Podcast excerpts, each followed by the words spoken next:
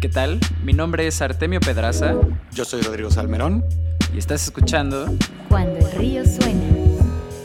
Bienvenido a un episodio con Jorge Rangel, CTO de AppHive, un builder de apps para Latinoamérica. Si solo tienes un minuto, lo más importante que pueden aprender operadores, inversionistas y fundadores de AppHive es lo siguiente. Los usuarios siempre encontrarán cómo romper tu producto. En AppHive hacen pruebas con usuarios reales y alertan a sus usuarios cuando quieren hacer configuraciones conflictivas. La falta de conocimiento técnico y el uso rudo deben de considerarse cuando se construyen productos digitales. 2. Tu app no es tu negocio. Jorge nos cuenta cómo es vital primero tener el negocio y después la herramienta tecnológica que lo empodera. Concepto que elude a muchos emprendedores en sus primeros negocios. 3. No importa qué tan amigable sea la tecnología no code o low code, no elimina el reto técnico. Jorge nos cuenta cómo en algún momento de la construcción de un producto es necesario conocer ciertos conceptos pertinentes para su desarrollo y los usuarios del no code deben de tomar esto en cuenta. 4. Atiende la deuda técnica. Artemio nos recalca que el valor que encuentran los usuarios en tu producto es que puedan utilizarlo sin encontrarse bugs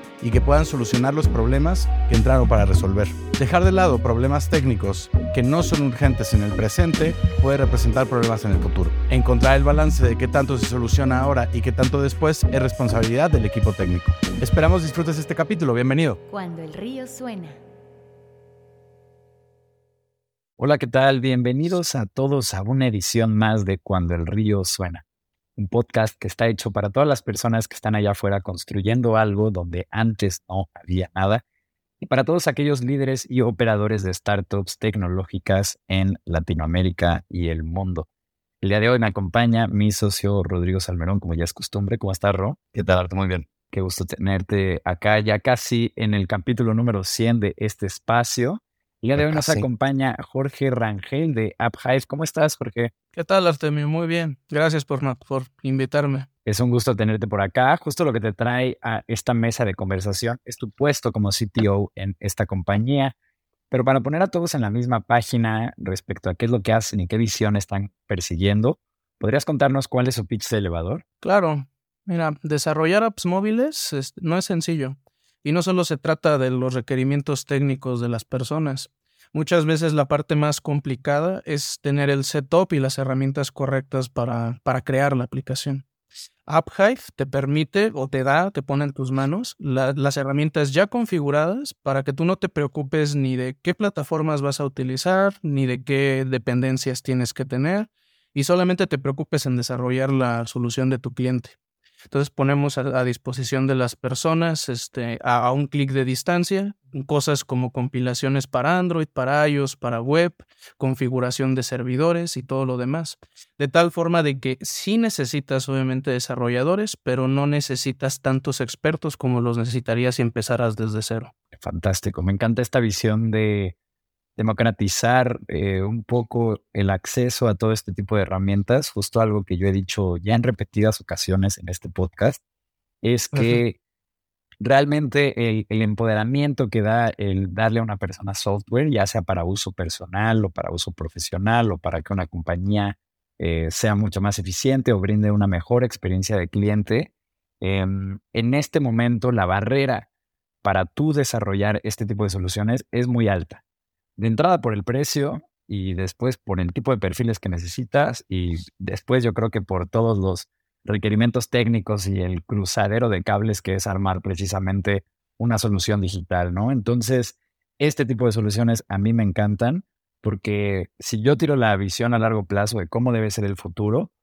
pues debe ser así, más, más un drag and drop, más eh, un prompt, diríamos eh, en estos días que está tan hypeada esa palabra, eh, y menos tener que desarrollar líneas y líneas y líneas de código, particularmente cuando no eres tú quien no tiene ese conocimiento técnico, ¿no? Y que solo tiene como muchas ganas de hacerlo. Jorge, también queríamos preguntarte, eh, ¿cómo es tu posición como CTO ahí en AppHive, en, ¿no? Eh, ¿Cómo luce tu día a día? y cómo, cómo ha evolucionado este rol a lo largo del tiempo, ¿no? a, a ser como es ahora. Claro, mira, este, de hecho, para que tengan un poco de contexto, UpHive no tiene mucho que empezamos, casi cinco años, y yo estuve casi desde el principio, un año después de que empezó la empresa. Eh, Cuando yo, no, yo entré, yo no entré como el CTO, yo entré como desarrollador de, de parte de Ok. AppHype. Pero somos una empresa muy pequeña en cuanto a personal, sobre todo del área de desarrollo. No somos, nunca, nunca hemos sido más de 10 para que se den una idea del lado de Wow. Entonces, básicamente desde el principio me tuve que yo enfrentar a, tomar decisiones en cuanto a qué vamos a utilizar para meterle a- al, al web, ¿no? ¿Qué vamos a hacer para, para hacer las aplicaciones de los clientes? ¿Cómo vamos a automatizar esto? Y, y de hecho, de- curiosamente no lo había pensado, pero mis días a días se parecen mucho en el sentido de que siempre están ese tipo de preguntas, ¿no? Siempre está como de, ahora necesitamos sacar esto, ¿qué vamos a ocupar? ¿Cómo vamos a presentar las soluciones, ¿no? Entonces, yo lo describiría como muy retador del lado técnico. Eso siempre ha Vale, sido, vale. siempre ha sido primero, muy, muy retador en cuanto hay que sacar esto y hay que buscar la forma. Este, como empezamos como empresa muy pequeña, ahorita mm, afortunadamente ya tenemos nuestra base de clientes y todo. Al principio no nos podíamos este, dar el lujo de gastar en personas con la experiencia necesaria para que nos orientaran. ¿no? Nos orientaran en cómo, cómo hacer una cosa, cómo hacer lo siguiente. Nos la tuvimos que fletar nosotros leyendo documentaciones, este, investigando, haciendo experimentos con diferentes cosas y afortunadamente ah, eh, hem- nos hemos equivocado mucho, pero algunas cosas hemos hecho bien y aquí seguimos. Entonces básicamente así describiría yo mi día a día aquí. Es un constante resolver problemas, al parecer, Jorge, y pensar para los retos que está enfrentando la, la compañía, ¿verdad? Es correcto, así es. Sí, siempre, todo el tiempo. Oye, y cuéntanos, ¿cuáles son los retos más grandes de construir y mantener un app builder? Porque me puedo imaginar un poco el tipo de bugs que les reportan sus usuarios o las cosas que ustedes cachan, pero. ¿cuáles son tal vez los patrones de una plataforma como esta? Mira, de hecho hay dos cosas. La primera, que curiosamente no es tan técnica, es el hecho de que normalmente cuando tú estás en, en una empresa, en una startup de tecnología, siempre, y, y es verdad, te dan el consejo de que tienes que siempre estar sacando feedback de tus usuarios para tú poder mejorar tu producto, ¿no? Y eso sí es válido, y también de nuestro lado es válido, pero ¿qué crees que curiosamente hay una parte donde los clientes tienen una idea de lo que necesitan y de lo que quieren de una plataforma, pero como tú lo dijiste al principio, como queremos, este, nuestros clientes no siempre son gente técnica, o sea, suelen ser gente que Claro. tienen un negocio y que quieren hacer la parte técnica más fácil. La forma en la que te dan el requerimiento no siempre es la ideal. Y entonces un, un reto que nosotros hemos tenido muy grande es poder traducir ese requerimiento que ellos tienen realmente en algo que le beneficie a todos. Este, un ejemplo muy Claro. claro está en, en que luego nuestros clientes, por ejemplo, al principio cuando empezábamos nos decían, es que ¿por qué no puedo arrastrar yo una pantallita que tenga todo mi login ya, ya configurado, ¿no? O sea, decía, ¿por qué no puedo agarrar y decir, este es mi login, ponlo ahí, ¿no? Y, y nosotros le decimos, sí, mira, pero la cosa con eso es qué vas a hacer cuando lo quieras modificar, ¿no? Y si llega otro cliente y quiere algo diferente, ¿cómo le va a hacer para que eso se adapte a lo suyo? Entonces, eh, Claro. yo siento que un gran reto es ese balance entre qué tan fácil tenemos que hacerlo contra qué tan flexible tiene que ser para abarcar más clientes. Ese, ese es uno de los grandes retos que tenemos. Y el otro es que no hay tutoriales de esto. No, no hay un lugar donde tú puedas decirle, ¿cómo hago una plataforma para que puedan hacer aplicaciones? Ese sí ya Claro. es técnico. Ahí tuvimos que, de- muchas veces nos equivocamos por dentro en, ah, ok, la estructura de las aplicaciones de los clientes va a ser así, ¿no? Y, y luego nos encontramos en el camino de que no, porque esto hace que no se puedan, este, que, se, que sean muy pesadas, que sean muy lentas, cosas así, ¿no? Y tenemos que estar constantemente cambiando eso. Muchas veces los clientes, pues afortunadamente no ven ese paso, o sea, no ven así como el- el- la pelea de la migración que tenemos que hacer nosotros por dentro. Y afortunadamente al final ellos ya nada más dicen, oye, como que está un poquito más rápido la app, ¿no? Y, Claro. y, y esa es la parte de la satisfacción de ese lado. Yo creo que esas son las dos cosas de, del lado de la producción de la aplicación más difíciles. Hay otra, que es de la, de la parte de la motivación de las personas que trabajan en esto. Eh, ¿Por qué? Porque Ujú. normalmente cuando buscas developers, eh, los developers, eh, hay, de- hay varios, eh, he encontrado gente muy talentosa, pero ¿qué crees que luego en las empresas los acostumbran a tener soluciones ya hechas para muchas cosas? O sea, les dices tú, queremos hacer esta solución, te la dejo en tus manos. ¿Y qué crees que, aunque tengan mucha experiencia, es difícil encontrarse developers que, que tengan las habilidades comunicacionales para empezar? Que te sepan decir cómo está el problema, ¿no? que te sepan preguntar, porque muchas veces ni preguntan, es como de, queremos, tenemos esta problemática, ah, sí, déjame ver, se- no te dice nada y a la hora de la revisión se hacen ajustes, ¿no? Porque ves que está mucho ese mito de que nosotros los developers tenemos que ser personas que no sabemos hablar con los demás, ¿no? Que somos sí, muy sí. cerrados. Estamos en nuestra son puros niños rata. Sí, que son puros niños rato, es correcto. Pero ¿qué crees que con la eh, que yo con la experiencia que he visto creo que me sirve más mis habilidades comunicacionales que la parte técnica? Porque entiendes mejor a tus usuarios, sabes decirles mejor las cosas. La parte técnica se resuelve con la documentación, ¿no? Y entonces ese es el otro gran reto, encontrar el talento necesario. Ese es un reto que yo he visto que en todas las empresas está. Encontrar el talento que se necesita para sacar las cosas adelante es bien complicado. Pero sí, esas Sí, sí, serían sí. entonces más o menos. No, y está cañón porque después encuentras a un rockstar, ¿no? Y tal vez lo agarras junior y tú lo formas Y se va. y va de lujo la cosa, ajá, y de repente llega alguien y ofrece el doble del salario que tú. Se Y ya acabó, pues tienes ¿no? que volver a empezar, ¿no? Sí, ¿Cómo le dices que no, no? Eh, Él te dice, pues mira, es Sí, que así está el claro. asunto. sí, no, Y- 100%, más, hasta se siente un poco como una graduación eh, Sí, como agridulce. claro. Es Sí, porque pues es, es al final del día gracias a lo que aprenden en tu compañía que lo que les permite aspirar a un salario así e incluso a que un recruiter eh, pues los escoja y los perfile y, y ahí les ande ofreciendo el doble del salario de lo que ganan, ¿no? Sí, está bien. Sí, caray. Oye, Jorge, y- justo tocando em, este tema, ¿no? Del, del salario de los desarrolladores, de cómo. Bueno, pues ahora tenemos una, pues, no sé si una explosión, ¿no? Pero, pero pues hay pocos, tenemos un shortage de desarrolladores en, en, en la región. Em, muchas startups también intentando llenar este gap, ¿no? Para, para que pues haya recursos para todas las empresas que se quieren hacer, ¿no? Porque actualmente pues no hay, el talento está muy competido y eh, pues las grandes empresas están viendo a quién se roban de la otra empresa, ¿no? Sea, como, como en, esta, en esta competencia que, que sin duda sube y sube los salarios de los desarrolladores, tirando una visión a, a largo plazo, ¿no? Digamos a 10 años. em, ¿Cómo ves tú el, el futuro del trabajo de los developers? Porque justo, em, o sea, sin duda vamos a un, en- en- nos estamos moviendo en una dirección de eficientar este trabajo, ¿no?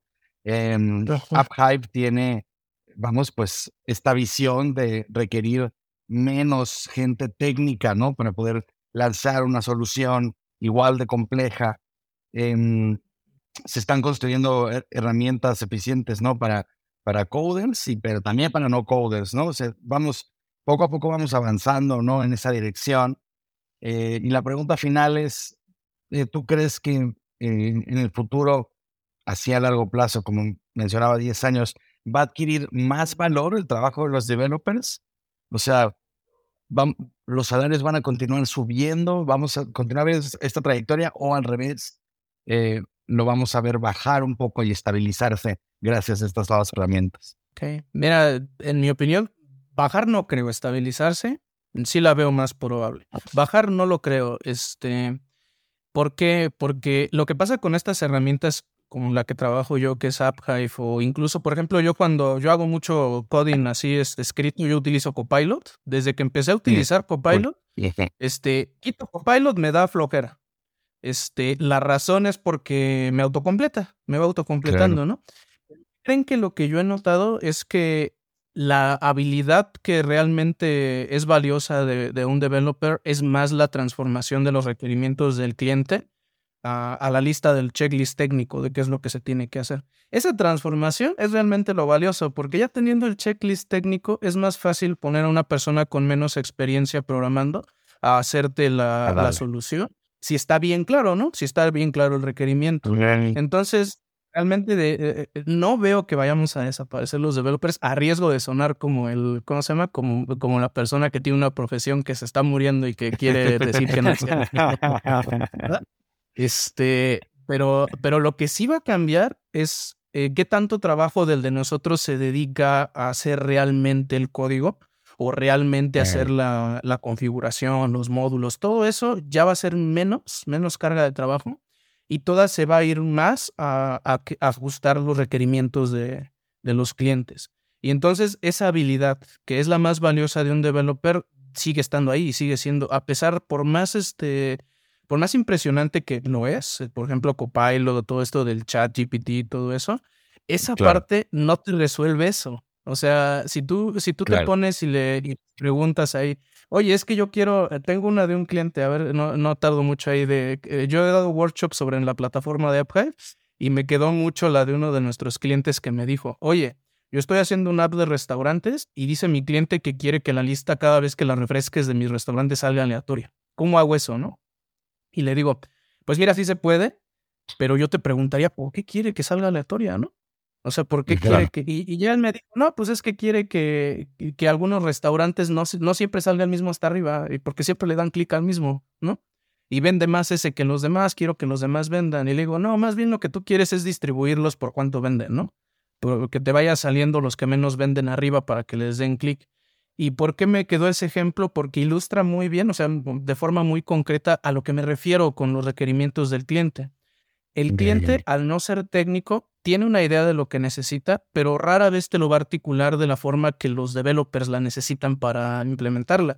Y por developers no solo me refiero a las personas, también a estas, estos sistemas automatizados. Entonces debe de haber alguien que traduzca de lo que te dice el cliente, la persona final, a lo que realmente necesitan estos sistemas o estas personas que lo ejecutan para que salga bien. Entonces, realmente el, valor de, los desarrolladores que hacen esto va a subir, va a seguir subiendo.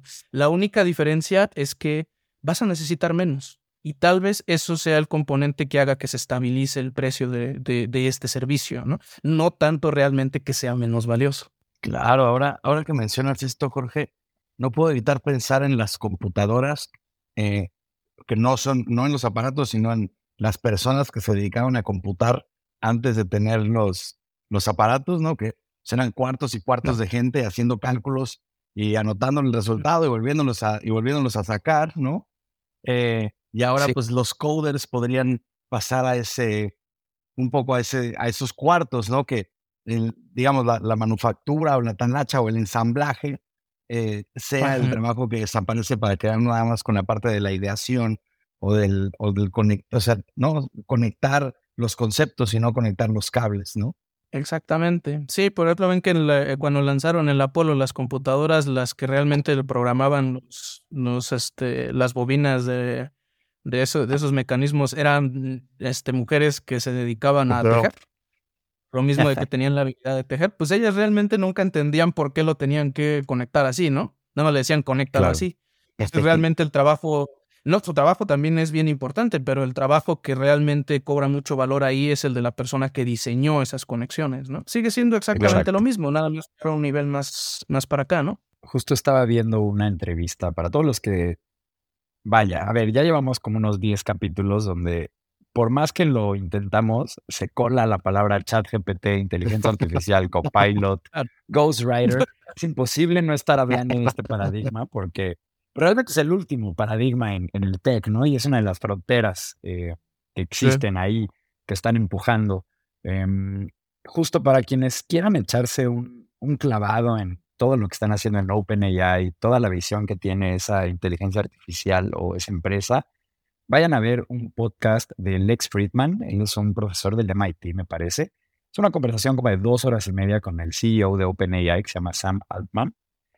Y él justo menciona algo que se me hace bien interesante, que a mí me pone mucho a pensar. Él, él dice que en medida que estos modelos de lenguaje em, y esta inteligencia artificial que están construyendo ellos, que además es súper abierta em, y es súper fácil de implementar, ¿no? Es como realmente em, es una API bien, bien sencilla de integrar a tu negocio si realmente ahí está la necesidad de integrarlo. Em, es lo que menciona con todos, con todo este paradigma realmente, es que el costo de la inteligencia eh, va a decrecer muchísimo, ¿no? No el valor per se, pero el costo de tú tener acceso como a esta información, y ya no solo en materia de Google, eh, sino que incluso esté como digerida y que sea conversacional, em, y que incluso tú puedas proponer planes de acción sobre eso. Y además, eh, pues bueno, para los que están ahí en la frontera, pues seguro han estado viendo cómo cómo surgen estos autoagentes donde hay un prompt inicial y según el resultado, la misma AI lo revisa, lo refina y pone un nuevo prompt que refina el trabajo que está haciendo el AI y así hasta llegar a un resultado y ya, ya ni siquiera necesitas tú estarle diciendo como, hey, no estás considerando esto y demás.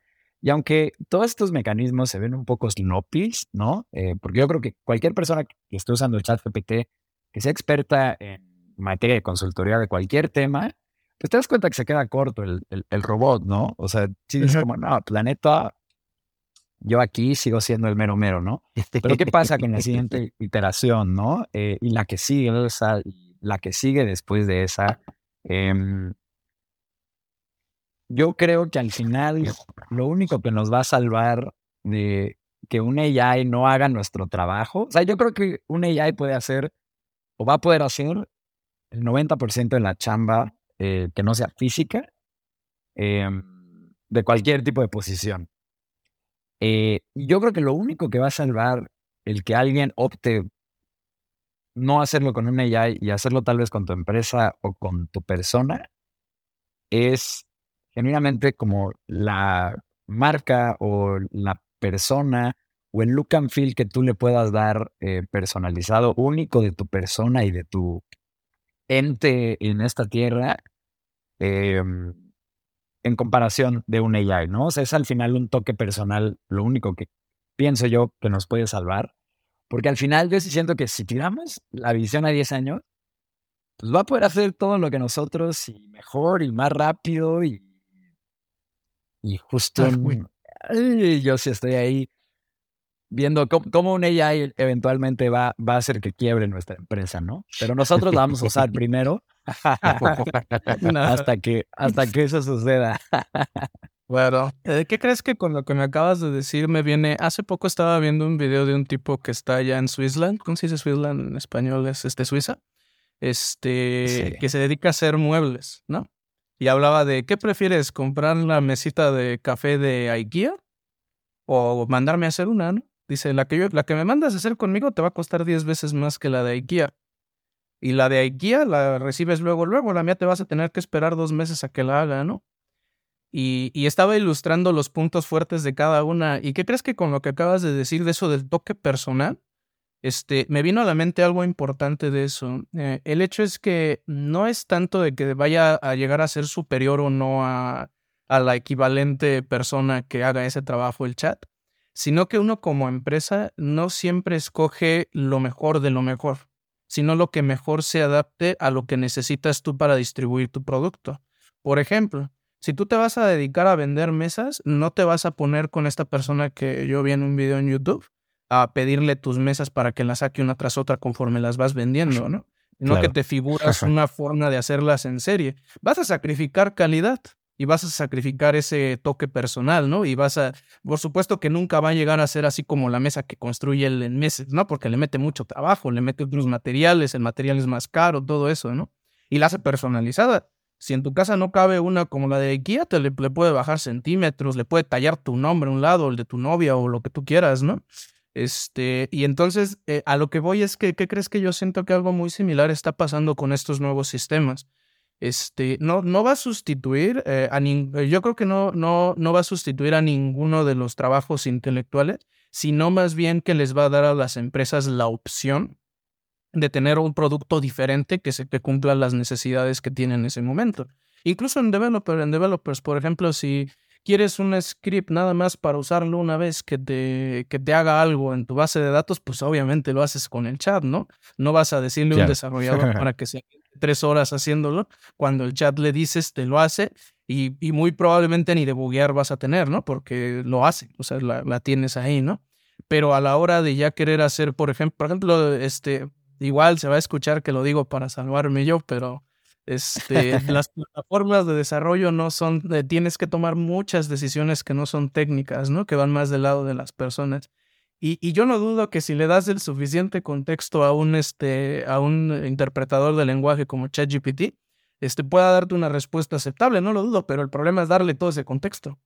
O sea, el problema es meterle todo eso ahí para que lo vea. Entonces yo voy más de ese lado. Y sí tienden a ser más potentes, pero como no soy experto yo en esa área, no sé exactamente hasta dónde está el límite de, realmente qué sea lo que puedan hacer. O sea, no, no me siento tan confiado en especularlo. Porque de hecho yo también he escuchado a varias personas que son expertas en eso. Y esa es su respuesta. Imagínate yo que no, no estoy de lleno metido ahí, ¿no? Claro, claro, claro, claro. No, y sería preocupante que, que la gente experta en AI creyera que, que un AI les va a quitar la chamba, ¿no? O sea, hablaría, vaya, de que, de que ya estamos llegando a ese punto, ¿no? A mí me gusta pensar que todavía no estamos ni cerca. Pero bueno, ya cerramos, cerramos la sección de ChatGPT, inteligencia artificial obligada a hacer un capítulo más. Oye, Jorge, pues para, para avanzar un poco de ahí, eh, queríamos preguntarte, em, pues, ¿qué equipo tiene más desarrolladores dentro de, de AppHive? Em, si digamos el, el builder o los propios módulos o la tecnología. Pero ya nos contaste que nunca han sido más de 10. Entonces, Es correcto. ¿por qué no mejor nos cuentas eh, así a grandes rasgos eh, dónde están acomodados los 10? Porque tal vez nos pueda ¿Cómo dar una ajá, más, este, más precisa sin, sin que nos comamos demasiado tiempo. Sí, nos encantaría saber cómo, cómo lo logran. Mira, te explico. De hecho, eh, lo que hacemos nosotros, eh, tenemos un solo departamento de desarrollo. O sea, no, no, tenemos, no tenemos una división por plataforma, una división por, este, por lo que hace marketing ni nada de eso. No, somos un equipo de desarrollo y debido a eso, a lo que te digo, que somos pocos, no, no nos hace ahorita sentido dividirnos así en dos, en dos ramas Claro. para hacer la sub. No, no- nunca ha sido tanto del sentido de este lado. ¿Qué crees que siempre nos hemos estado peleando con eso? Porque la, la velocidad a la que sacamos los features es aceptable, pero yo creo que sí podría ser mucho más grande si tuviéramos más gente. ¿Qué crees que una de las cosas que yo siento que es más ventaja de nuestro lado, que de hecho creo que es la única ventaja que tenemos las startups o las empresas grandes, es a la velocidad a la que podemos cambiar de dirección? Sí, O sea, nosotros, como no somos muchos, yo me puedo sentar. eh, por cierto, todos estamos remotos, ¿eh? Eh, o sea, no, no tenemos. eh, Eh, teníamos ubicación física, pero después de la pandemia no hemos vuelto a tener la necesidad, ¿no? Este, lo, yo me puedo sentar con todos, hablar con todos, tener todos el mismo panorama y repartirnos las tareas de fútbol, así como ya más o menos sabemos cómo repartirlas. Y, y si en algún momento la gente de negocio determina que es más importante hacer otra cosa, podemos virar inmediatamente, ¿no? Sin tener que hacer un gran escándalo al respecto. Yo siento que esa es la única ventaja que tiene el hecho de que seamos pocos. Entonces sí, no, tener, no, no es como que te diga distribuimos más de este lado que de este. Lo que sí te puedo decir al respecto es que solemos enfocarnos más en, en el lado de la, de la estabilidad del producto. Porque ya nos ha pasado anteriormente que nos hemos peleado mucho con muchas dependencias que tenemos, ¿no? No es muy, no es muy fácil, por ejemplo, que, que a cada rato Android actualiza cosas, a cada rato iOS actualiza cosas, a cada Claro. rato este... Esas cosas se mueven increíblemente rápido. Y luego las personas que tienen esas plataformas, igual que nosotros, suelen no pensar tanto del lado de su usuario que usa esas plataformas, ¿no? Dicen, yo lo voy a actualizar porque tengo que actualizarlo y ahora ni modo. Tú tienes de dos sopas, o te quedas donde estás o te actualizas. ¿no? ¿Y qué creen que esa constante batalla que nosotros tenemos con actualizarnos? Yo siento que eso es a lo que le hemos dedicado un poco más de tiempo últimamente. Obviamente siempre estamos Claro. intentando sacar cosas nuevas, pero, pero ese es el lado más. Y, y como dicen, si haces bien tu trabajo no lo va a ver el cliente. El cliente nunca va a decir, ah, esta gente tiene up to date mi, mi SDK de Android, ¿no? Esta gente tiene up to date mi, es- no, eso no. O sea, al cliente final lo que le interesa es que su aplicación siga funcionando y le siga generando business. Entonces, pues yo digo que de ese lado es donde ahorita estamos más, pero sí, sí tenemos esa... mm, eh, Estamos proyectando seguir creciéndola, pero ¿qué crees que otra cosa que siento que nosotros hemos hecho bien? Es no agarrar y decir, pues vamos a contratar 20 developers ahorita de trancazo y hacer y vamos a meterlos, no. No, porque ¿qué crees que yo también le he puesto bastante énfasis al lado humano de esto de desarrollar aplicaciones? Y sí nos llevamos más tiempo en este, en capacitar a cada uno, en que se sienta cómodo con las herramientas y en que le vaya dando. Y como no somos muchos, tampoco puedo dejar a tres o cuatro coachando juniors para, para dejar de hacer las cosas nuevas que tenemos que hacer, ¿no? Entonces sí es un tema medio delicado de nuestro lado. Pero sí, sí queremos crecer, pero ahorita no tenemos una distribución así como la venía en tu pregunta. Es un estilo y afloje interesante. Eh, algo que nos gusta mucho a mí y a Rodrigo recordarle a nuestro equipo es que es genuinamente, más bien, todo el valor que perciben nuestros clientes, nosotros como una agencia que desarrolla software eh, personalizado para empresas, todo el valor realmente se percibe en cuanto la máquina funciona. Y precisamente por cada bug que se encuentra el cliente, decrece ese valor percibido eh, que estamos aportando a la empresa que nos contrata, ¿no? Y realmente no importa, o sea, es cuando se encuentra ese bug, cuando se encuentra esa falla, cuando, cuando no funciona su software, cuando se cae toda la planeación que hicimos, todas las entrevistas de usuario, todo el tema de software management, que es uno que no es nada sencillo, que es altamente técnico, todas las horas que pasamos diseñando, desarrollando, que pasamos de a Figma, que haciendo la documentación, que además, nada de eso es percibido por el cliente eh, más que el robot funcionando, ¿no? Entonces, de ahí el énfasis, pues, en tener una buena arquitectura, en hacer QA, en, pues, vaya, todo lo que haces para asegurarte de que tu software funciona, ¿no? Em, y también mencionas algo que me lleva a otro capítulo no recuerdo con quién fue. Bueno, e, es que más bien han sido un par de capítulos, em, pero algo que nos dijo Pablo Ney, que es una excelente inversionista eh, de startups aquí en Latinoamérica, es que siempre tienes que resistir el urge to hire, ¿no? Siempre, eh, muchas veces, particularmente cuando bajas una nueva ronda de inversión, eh, crees que la solución está en contratar gente y siempre tienes que preguntarte dos veces si realmente esa es la solución al problema que estás enfrentando, ¿no? Porque también el meter más gente a tu equipo involucra más problemas, eh, más gente, más capacitación, eh, y no necesariamente siempre es la mejor solución al problema que estás enfrentando. Pero bueno, estamos llegando al intermedio de este programa. Les recuerdo a toda la gente que nos esté escuchando que en cuandoelríosuena.com Ustedes se pueden suscribir a la newsletter de este programa y recibir una notificación cada que saquemos un capítulo nuevo.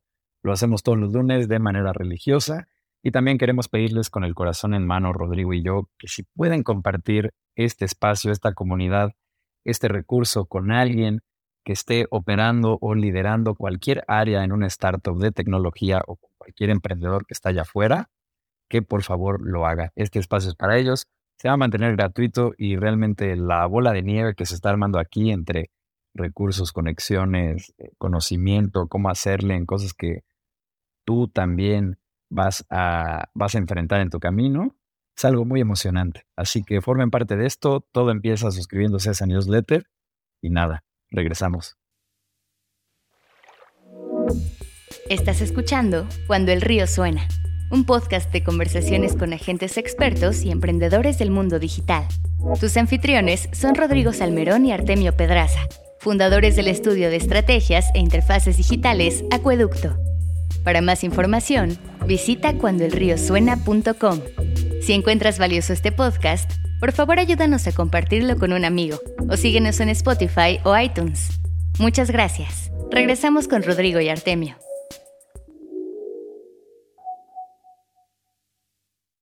Bienvenidos de vuelta a este episodio de Cuando el río suena, en esta ocasión con Jorge Rangel, eh, CTO de AppHive.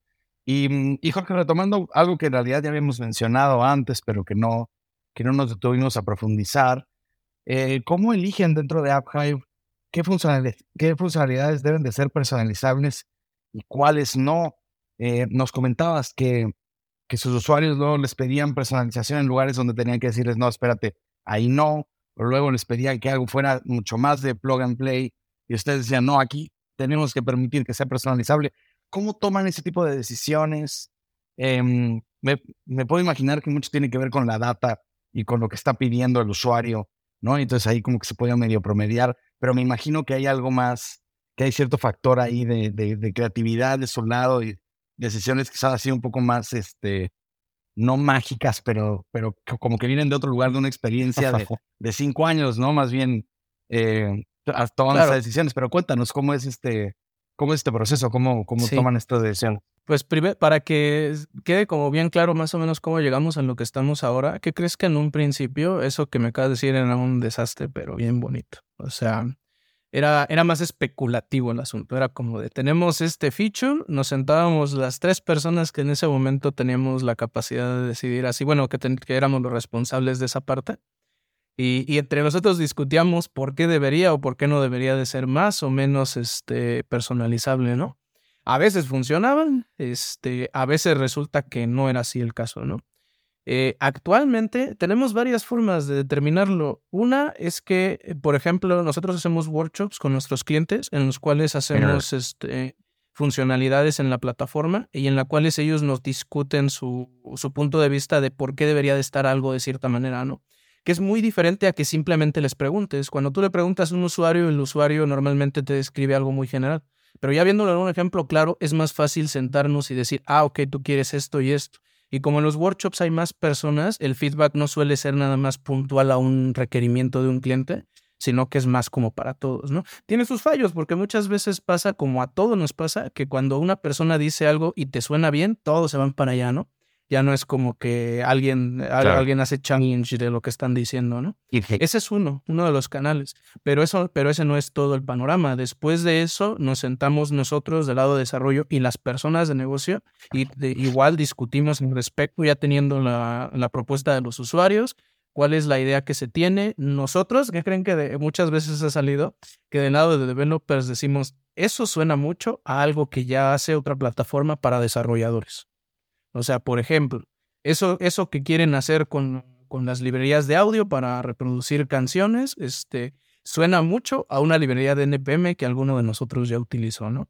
Entonces lo que hacemos es vemos varias librerías eh, desde el lado de desarrollo, vemos cómo está la forma en la que ellos pretenden que tú la uses, vemos cuáles son las más populares, las más fáciles de usar y las utilizamos como una base para contrastar lo que los usuarios nos dijeron y ya llegamos como a un acuerdo de decir, es que esto lo hacen así, no será tan fácil al principio, pero lo hacen así porque es más flexible para estos casos, ¿no? Y ellos nos dicen, es que no quiero que sea tan difícil por esto. Y al final lo que hacemos es un experimento.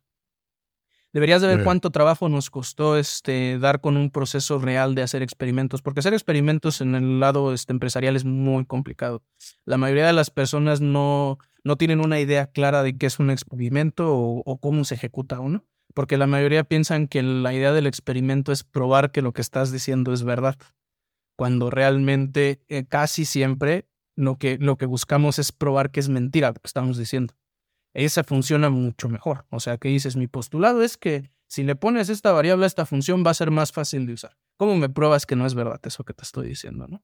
Y entonces al final ya con toda esa información metemos dos o tres variantes, hacemos experimentos con algunos usuarios y ya nos convence a una y esa es la que metemos. Este, no siempre es así. O sea, eso sí se los digo de una vez. El tiempo muchas veces nos come y al final agarramos eh, en alguna parte del proceso, la cortamos y lo metemos así y ya después pagamos el precio. Si los clientes después nos dicen así no funcionaba, lo tenemos que cambiar. Pero ese proceso que les describí yo es el que intentamos seguir, el ideal. Pero como les digo, muchas veces el negocio no se espera a que nosotros este, tomamos la decisión y nos dicen, no, ya tenemos que sacarla porque ya, ya la teníamos en el roadmap para los clientes y ya están diciendo que a ver a qué horas queda, ¿no? Entonces es una constante pelea de esos dos lados, pues básicamente esa es la estructura que intentamos llevar a la hora de decidirlo. Qué interesante este enfoque científico para, para probar este, para probar estos, estos features. Em, por otro lado, pues claro que suena como al, como al siguiente paso lógico, ¿no? O sea, en lugar de ir y, y hacer la prueba de fuego directamente con los usuarios y y, pues sentir ahí la, no sé si la frustración o, o el resultado de la decisión, pues intentas hacerlo en un laboratorio antes, ¿no? Para, pues para ver cómo, cómo funciona dicha integración antes de llevarlo al, al público, ¿no? Por otro lado, pues eso de que se les acaba el tiempo, pues es la virtud del, del startup, ¿no? Que les permite ir a la velocidad a la que, eh, vamos, pues a la, a la, más rápida que puedan, ¿no? Eh, y, y corregir sobre la marcha, que tampoco, tampoco se pierde tanto ahí. 100%. Y Jorge, construir una app tiene muchos componentes complejos. Hemos hablado de varios. Está de entrada el técnico, pero al mismo tiempo hay toda una lógica de negocios, no sé per se si de Internet Business o de Digital Business. Em, pero algo que yo, que yo he identificado que en lo que personalmente soy bueno es que soy bueno dándole referencias a mi equipo respecto a cosas que están muy bien hechas en el campo digital, ¿no? Y aunque muchas veces yo no tengo per se el conocimiento técnico entero de lo que involucra una solución, me he ido haciendo mejor con los años, em, pero a pesar de que no tengo eh, ese conocimiento, pues se desarrolla cierto gusto que tiene que ver más con una especie de lógica de negocios, de cómo funcionan las cosas en el ambiente digital, ¿no? Em, y así, pues, podemos identificar mil cosas complejas que se derivan de una aplicación, ¿no? Em, a partir de esto, ustedes, ¿cómo deciden qué tan complejo hacer algo o, qué tan accesible hacerlo, ¿no? Ahorita hablábamos, pues, particularmente de, de, de cuándo hacen personalizable la funcionalidad y cuándo ya es más como un plug and play, ¿no? Em, pero tal vez, incluso como llevándolo a una capa más eh, de abstracción, em, ¿cómo es que toman estas decisiones en función de sus usuarios? Porque yo me imagino que sus usuarios son los menos técnicos de los menos técnicos, eh, pero no sé, ahí tú ya me, tú ya me corregirás. Sí, mira, ¿qué crees que con eso? Hay una frase este, en inglés que es que se te disparas tú solo en el pie. No sé si la han escuchado. Sí. Es que cuando desarrollando algo, hay herramientas que están diseñadas para que te dispares tú solo en el pie. O sea, a, lo que me refiero es que dependiendo de qué tanto nivel técnico tengas, eh, si te hacen una herramienta muy libre, puedes casi, casi hacer malware con, con la funcionalidad que te dan, ¿no? Este, o, o, puedes pegarte a tu negocio, porque de hecho eso que dices esto es bien importante. No, nuestros clientes, la gran mayoría de hecho, empiezan sin un background técnico. Esa también ha sido una de las cosas que hemos visto nosotros. De hecho, al principio, la mayoría de nuestros clientes son emprendedores que de hecho no, no tenían los recursos para contratar la parte técnica y querían ahorrársela con la plataforma. Eso es más común. Es menos común la persona que ya tiene el desarrollo, el, la formación este, técnica y que quiere utilizar la plataforma. ¿Sí? Entonces, ahí con respecto a eso de cómo, cómo decidimos las cosas, también tenemos mucho, tenemos, tenemos que cuidar mucho esa parte, ¿no? De que si nosotros, eh, nos pasó hace poco con algo de geolocalización, de la geolocalización de los clientes. Este, teníamos una función en la cual tú le puedes, este, te va reportando cada vez que se mueve el carro, ¿no? Y muchos usuarios, este, querían una opción para que te lo reportara más veces. Entonces, ¿qué es lo que pasa? Eh, si no sabes bien lo que estás haciendo, lo que hacían era que cada vez que reportaba mandaban a llamar un server y ese server hacía un montón de cosas y pues se quemaban todos sus recursos en eso, ¿no? Con dos, tres usuarios que tenía en ese momento activos, ¿no? Y entonces, también, ¿qué crees que ha sido primordial de nuestro lado? Este, ponernos en la, en la cabeza de alguien que no sabe del lado técnico. Claro. Que, que tú le dices, quiero, eh, quiero hacer a esto y, y que dicen, pues a él se le hace la cosa más natural del mundo, estar mandando llamar al servidor porque para él el servidor es un servicio en la nube que es como mágico, ¿no? No, no, no consume tanto recurso como una compu, no, mm, cómo te cobra la base de datos, cómo te cobra todo ese tipo de cosas. Entonces, ¿qué creen que es bien difícil por la ceguera de taller que tenemos nosotros? Luego dar con esas cosas. Los usuarios nos sorprenden mucho con ese tipo de cosas. Y no es malo, o sea, yo es lo que les digo a ellos, no, no te estoy diciendo que te falla porque no eres técnico, tú mismo lo dijiste, ¿no? O sea, es, es porque yo sé que tú, tú estás viéndolo del lado del business. Y entonces es más bien trabajo de nosotros dejarte, o sea, cuando necesitas una herramienta que de verdad tienes que tener todo el poder de decidir esas dos, también es nuestra responsabilidad dejarle claro al usuario que si le mueve ahí, tiene el riesgo de hacer cosas que, no es, que él no pensaba hacer.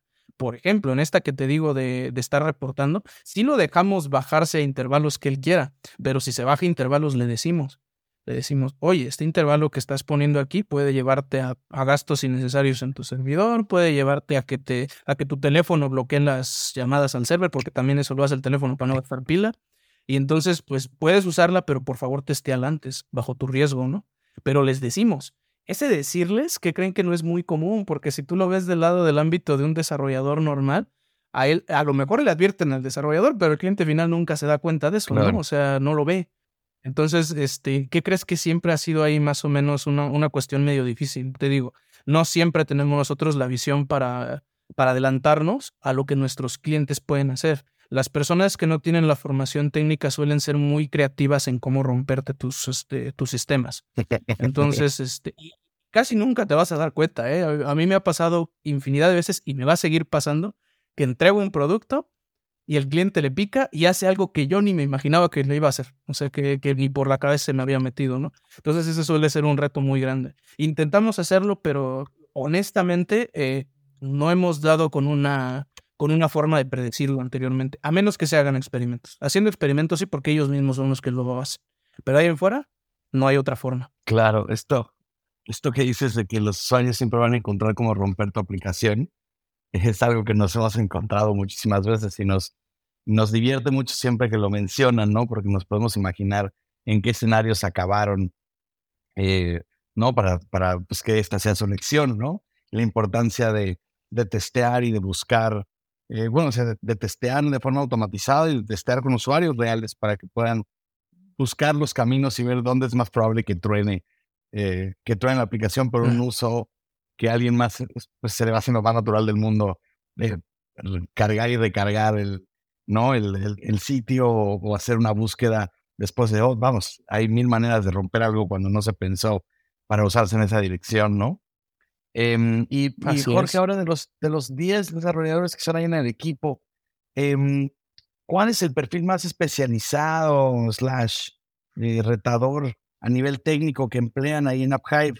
Em, ¿Y por qué es tan importante para ustedes? ¿no? Luego tenemos a, pues, a personas de ciencia de datos, a pues gente que le mueve a la inteligencia artificial, que digamos son perfiles más difíciles de conseguir que un eh, full stack de Node, por ejemplo, con React, que puede ser ahora el, el estándar, ¿no? Eh, cuéntanos un poco. Yo ahorita en este momento es DevOps. DevOps siempre ha sido la parte más complicada para, para nosotros en desarrollo. De hecho, actualmente ya, ya lo tenemos figurado, porque la gran mayoría ya lo, ya lo, ya ven que DevOps normalmente lo haces una vez, lo debugueas, funciona y ya se queda, ¿no? Este, pero ha sido la parte más challenging porque nosotros no contra, ya les había platicado hace un momento de cómo tenemos que estar pesando, teníamos antes que estar pesando mucho quién contratábamos, por qué razón y todo esto. Entonces no teníamos tiempo, no teníamos la opción de tener que esperarnos a que alguien llegara para configurarlo, tuvimos que intentarlo nosotros, ¿no? Claro. Entonces esa parte que, que suele, suele no ser el énfasis de la mayoría de los programadores o de los desarrolladores.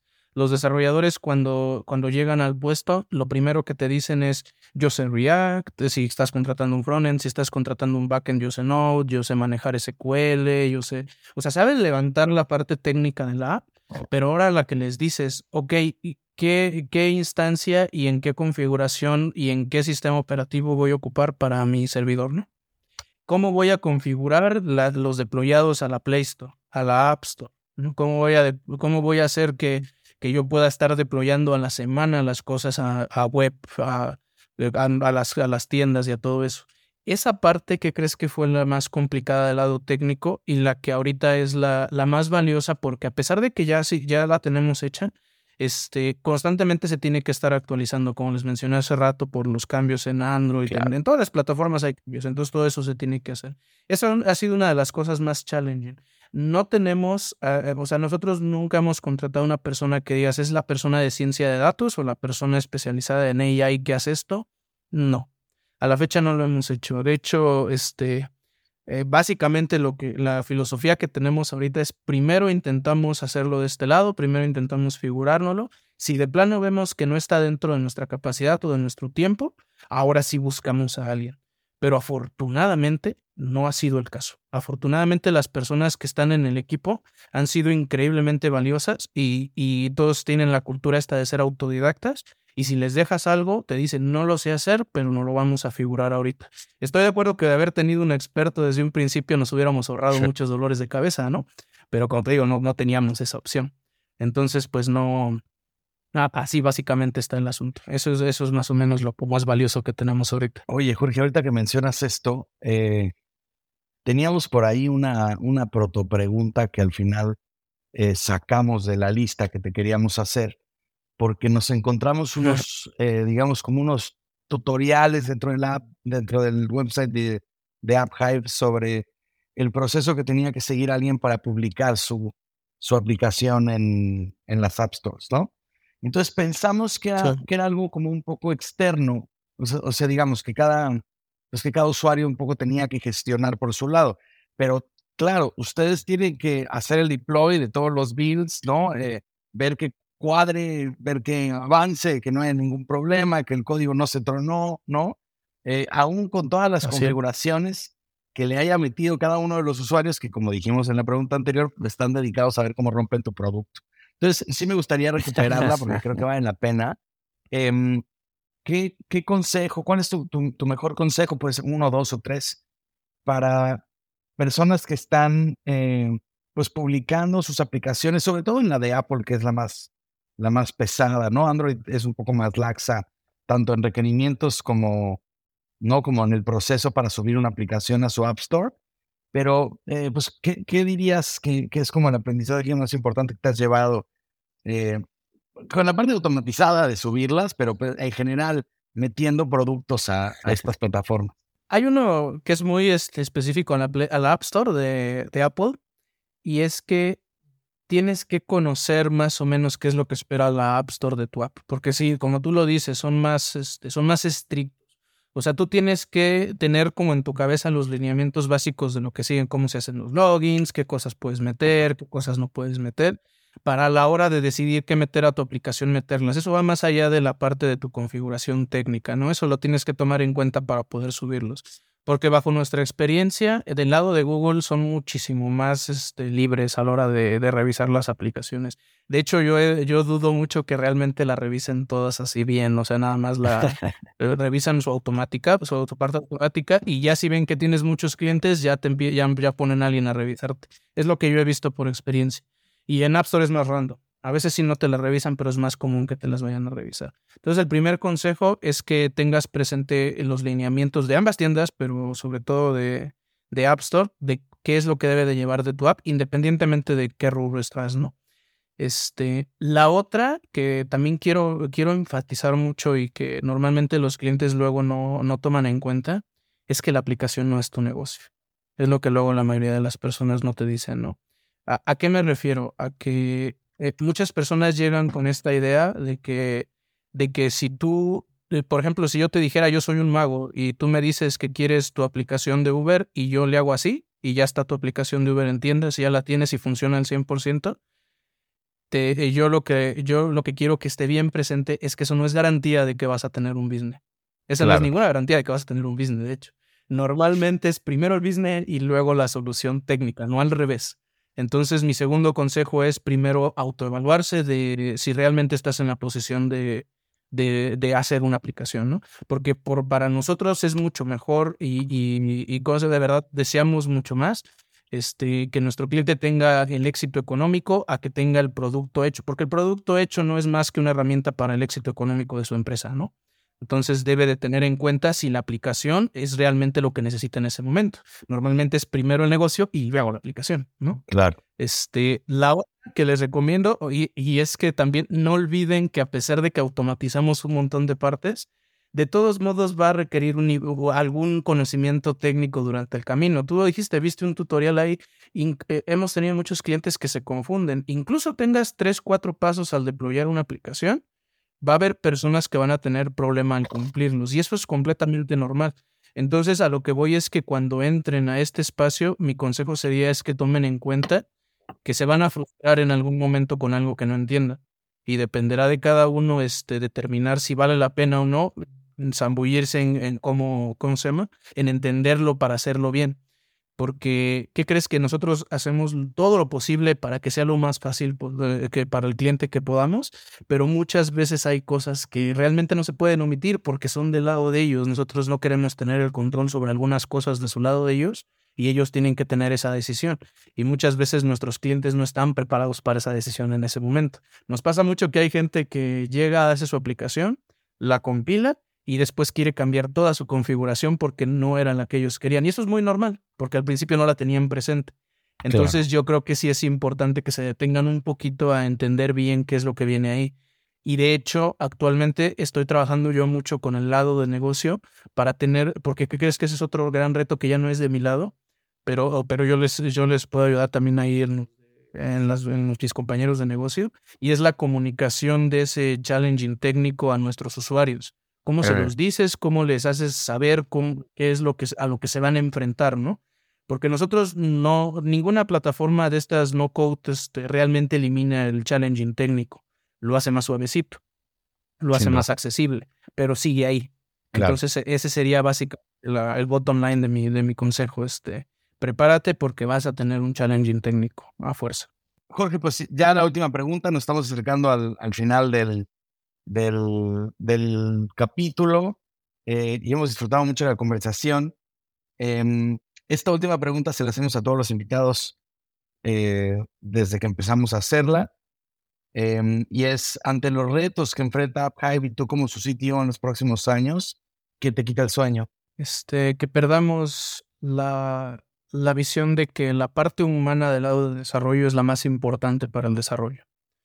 Eh, voy a ser un poquito más específico. Conforme va creciendo la empresa, que yo tengo la seguridad de que va, va, a seguir creciendo, lo único que me preocuparía es que fuéramos descuidando más y más el recurso humano del lado del desarrollo y lo veamos más como una caja negra que simplemente tú le das requerimientos y te sacas software.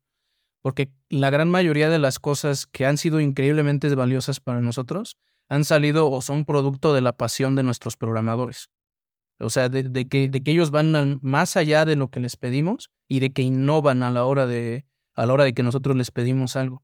Y eso no lo hace una persona que no se siente apasionada por lo que está haciendo, que no, que, que no, no tiene interés por lo que está haciendo.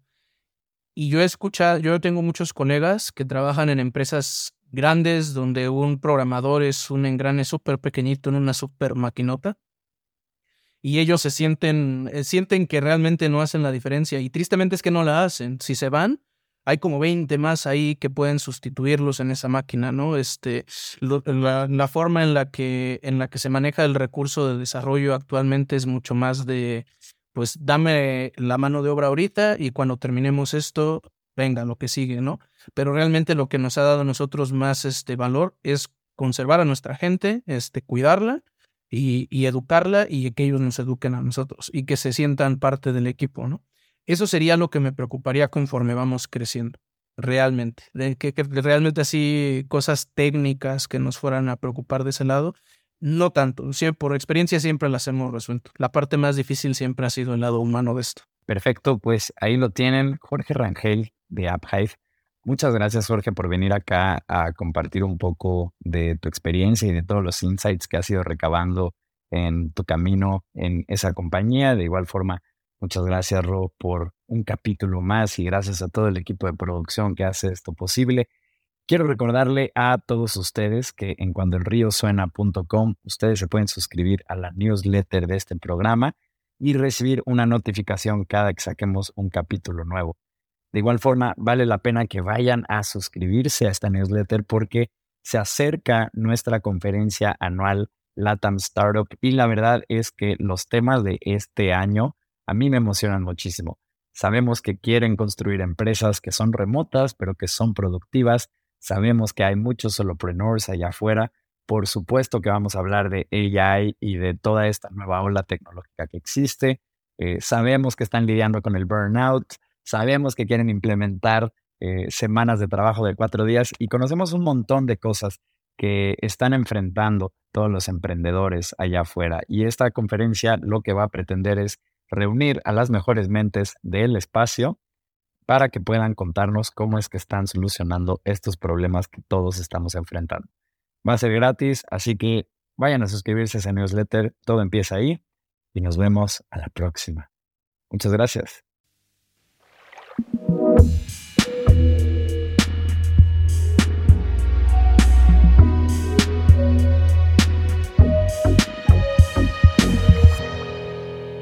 Cuando el río suena.